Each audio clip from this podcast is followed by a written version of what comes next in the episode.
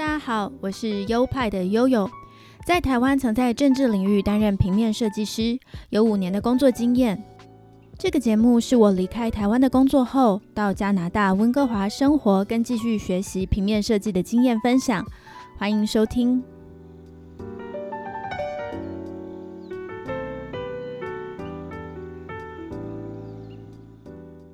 嗨，大家欢迎来到优派 Podcast EP 五十。不知不觉也来到半百的集数了。这个节目呢，也经营了十个月了。不可思议，我居然是这样能坚持的人。上一期节目是四二零特辑，讲到了加拿大娱乐大麻合法化的情况。然后在四二零当天，就在温哥华美术馆广场前有一个盛大的四二零市集，人非常多，挤爆了广场。现场戒备的警察也很多，每走几步路就遇到一个站岗的警察。我在加拿大还没有看过出动那么多警察的场面。市集摊位大多就是卖大麻，摊上都是跟主办单位报名摆摊的，他们会带一罐又一罐的大麻去卖，还有一些自己烤的大麻饼干啊，或是蛋糕等等。然后那边有搭舞台，做一些宣讲跟音乐的表演。我那天也有去，但是抵达会场的时候，刚好遇到下大雨，很多摊位就开始收摊了，人是很多，感觉蛮凌乱的，就是一群人挤在舞台前，舞台上有人唱 rap。台下不知道是吸大麻还是喝酒，还是单纯的玩很疯，就是在那里又叫又笑，又推又挤的，那就是夹杂的雨水嘛，场面就会很混乱，又一直有大麻味，所以我就觉得不是很喜欢，所以很快就离开了。那因为也有很多摊位都收摊了嘛，所以我也没有看到什么内容，感觉蛮可惜的。不然如果可以看到一些比较丰富的内容的话，可以跟大家报告。最近其实一直看着每日台湾的确诊案例飙高，截至我录音的这一天，台湾单日确诊数来到了五千一百零八例。比较有感的是，打开社群平台，身边很多朋友都被框列隔离，或者是有确诊的消息。想想我都能看到这么多，实际的状况应该更糟。然后也有听说快筛试剂已经很难在台湾买到了，让人很心慌。那我就在想，这个节目呢，在这里能做些什么才好？我希望我的节目能陪伴被隔离的朋友，能够安慰到心里很慌张的朋友。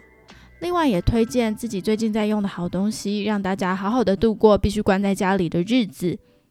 那就是在国外行之有年，而在台湾却是新兴产业的有声书。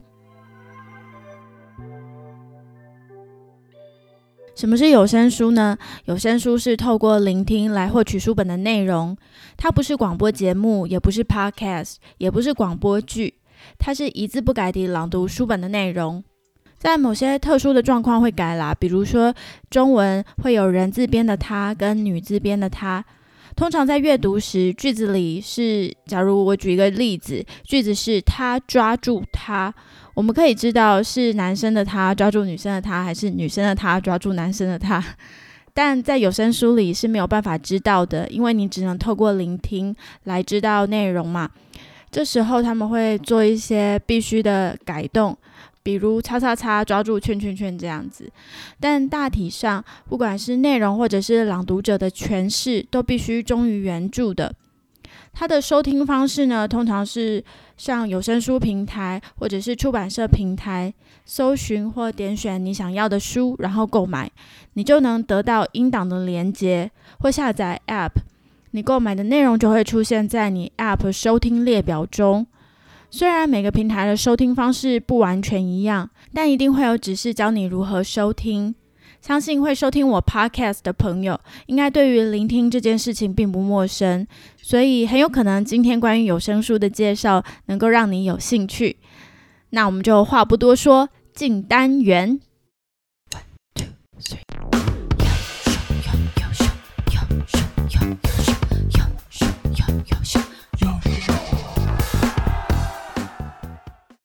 加拿大的防疫措施变得宽松，我也没有居家隔离，但是从这个礼拜，我有一周的春假，刚好就借由这段时间来看看想看的书。我正在看的一本书是 YouTube 志奇七七之前推荐的，叫做《银谷路》的一本书。这是一本美国作家写的书，内容蛮惊悚的，应该算是报道文学，讲述一个一九五零年代表面上堪为典范的一个美国家庭，却有悲剧的内在故事。就是那个家有十二个小孩，其中十个是男孩，而这十个男孩中又有六个患有思觉失调症。虽然这对这个家庭是一桩悲剧，但在医学上却是一个非常棒的研究对象。因为在他们之前，思觉失调症的成因还没有一个定论。有人说是遗传，有人说是妈妈教育不当，但都没有提到父亲哦，好像养小孩不是父亲的事一样。有人说有可能是因为病毒，有人说有可能是因为细菌感染，众说纷纭。而这个家族在科学研究下，在其中两个兄弟的基因里面找到确实有发现异常，因此证实思觉失调症确实与遗传有关。这本书有中译本，台湾买得到。那我在温哥华图书馆借到的是英文版本，是一本蛮厚的书。那因为我读起来有点吃力，所以我就跑去上网找找看有没有这本书的朗读版本，才辗转接触到有声书的平台。北美最知名的两个有声书的品牌是 Audible 跟 AudioBooks。Audible 是被亚马逊并购的品牌，它的有声书品相非常丰富，热门的书也很多，所以我很快就找到我想要找的书了，而且。它每一本书都可以试听，那我试听起来很好听，很专业，就马上订阅了。Audible 的方案是一个月月付十四点九九加币，相当于台币三百五十元，其实也大概是加拿大外食一餐的费用，所以比较起来相当划算。然后一个月就拥有点数一点，这一点是可以免费听一本书，如果听完一本书就要退掉，才能换下一本来听。那如果要另外买入第二本书，可以得到七折的优惠。那另外一个平台叫 AudioBooks，它的方案也是交差不多的钱，然后可以一个月获得两本免费的有声书。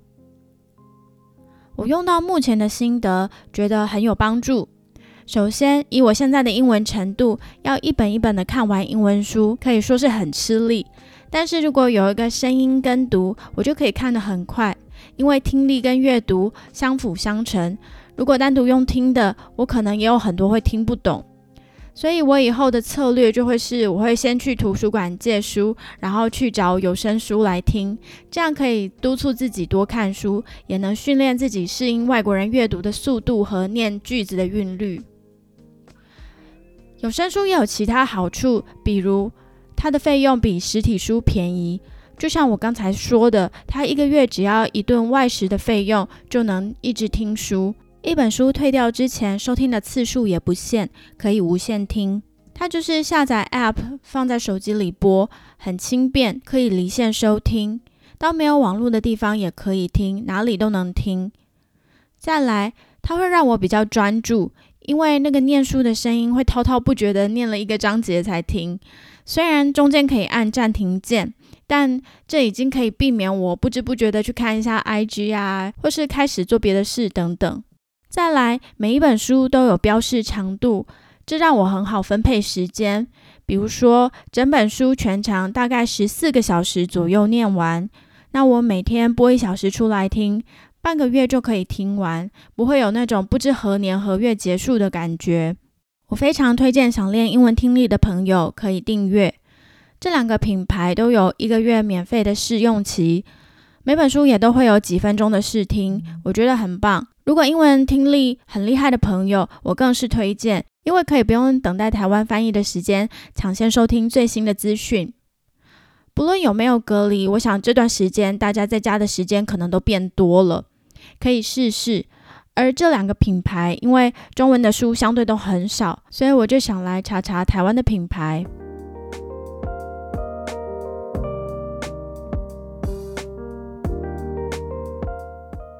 在北美地很大，那幅员辽阔的状况下，到哪里都要通勤或者是开车开很长的时间。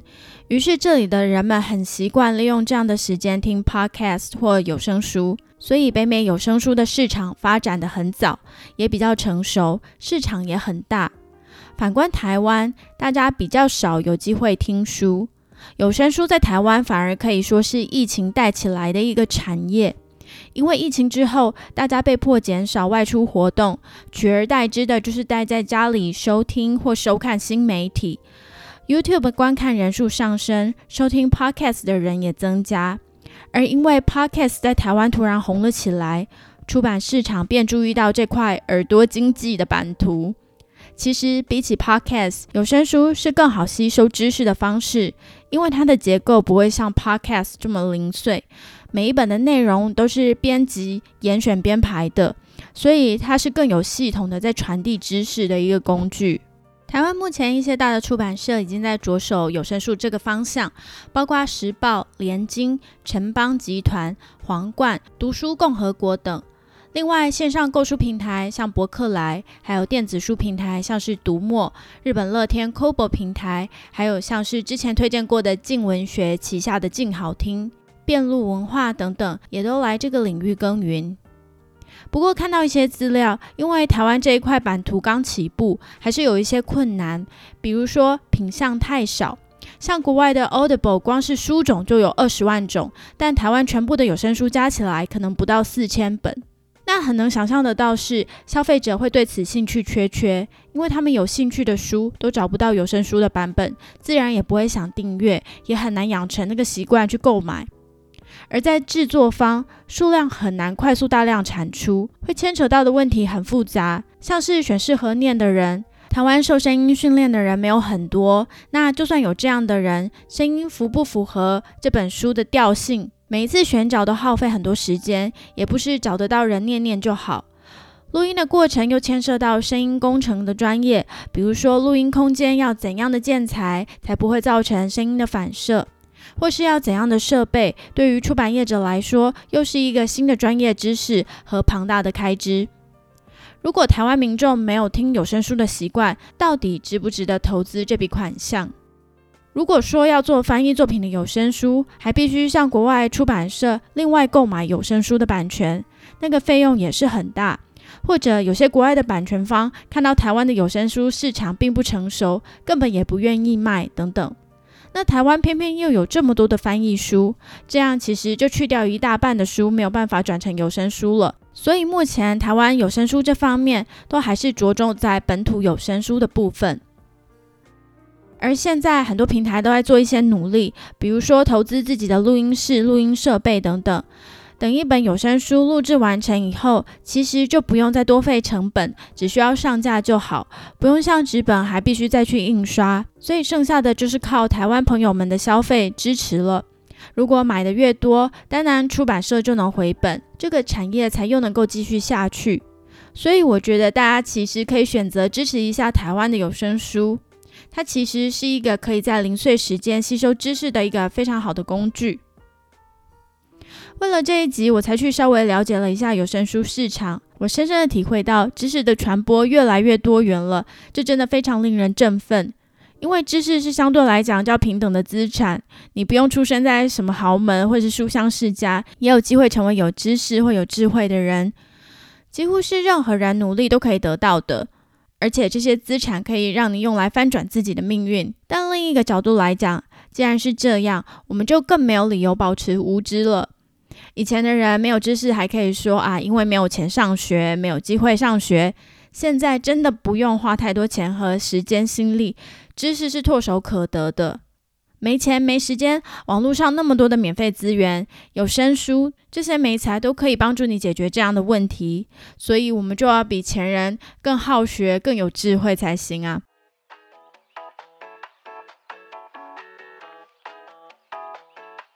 好的，这就是这一集要跟大家分享的内容了，希望你们会喜欢。喜欢的话，也欢迎分享给周遭的亲朋好友们。另外，本集节目有官方的 IG 账号，请搜寻 Y O P I E 底线 S T U D I O 优派底线 Studio。另外，这个节目欢迎赞助，赞助的链接就在每一集的节目说明里面。希望大家都能保持平稳的心情，度过台湾这段比较困难的时间。那大家也不要慌，不要急，打好疫苗，好好保护好自己。其实台湾的防疫已经做得很不错了，相较其他国家有那么多的确诊案例，所以大家重要的就是保持心情的平稳。然后不要让那些过度报道的新闻吓到自己，让自己陷入恐慌跟忧郁之中。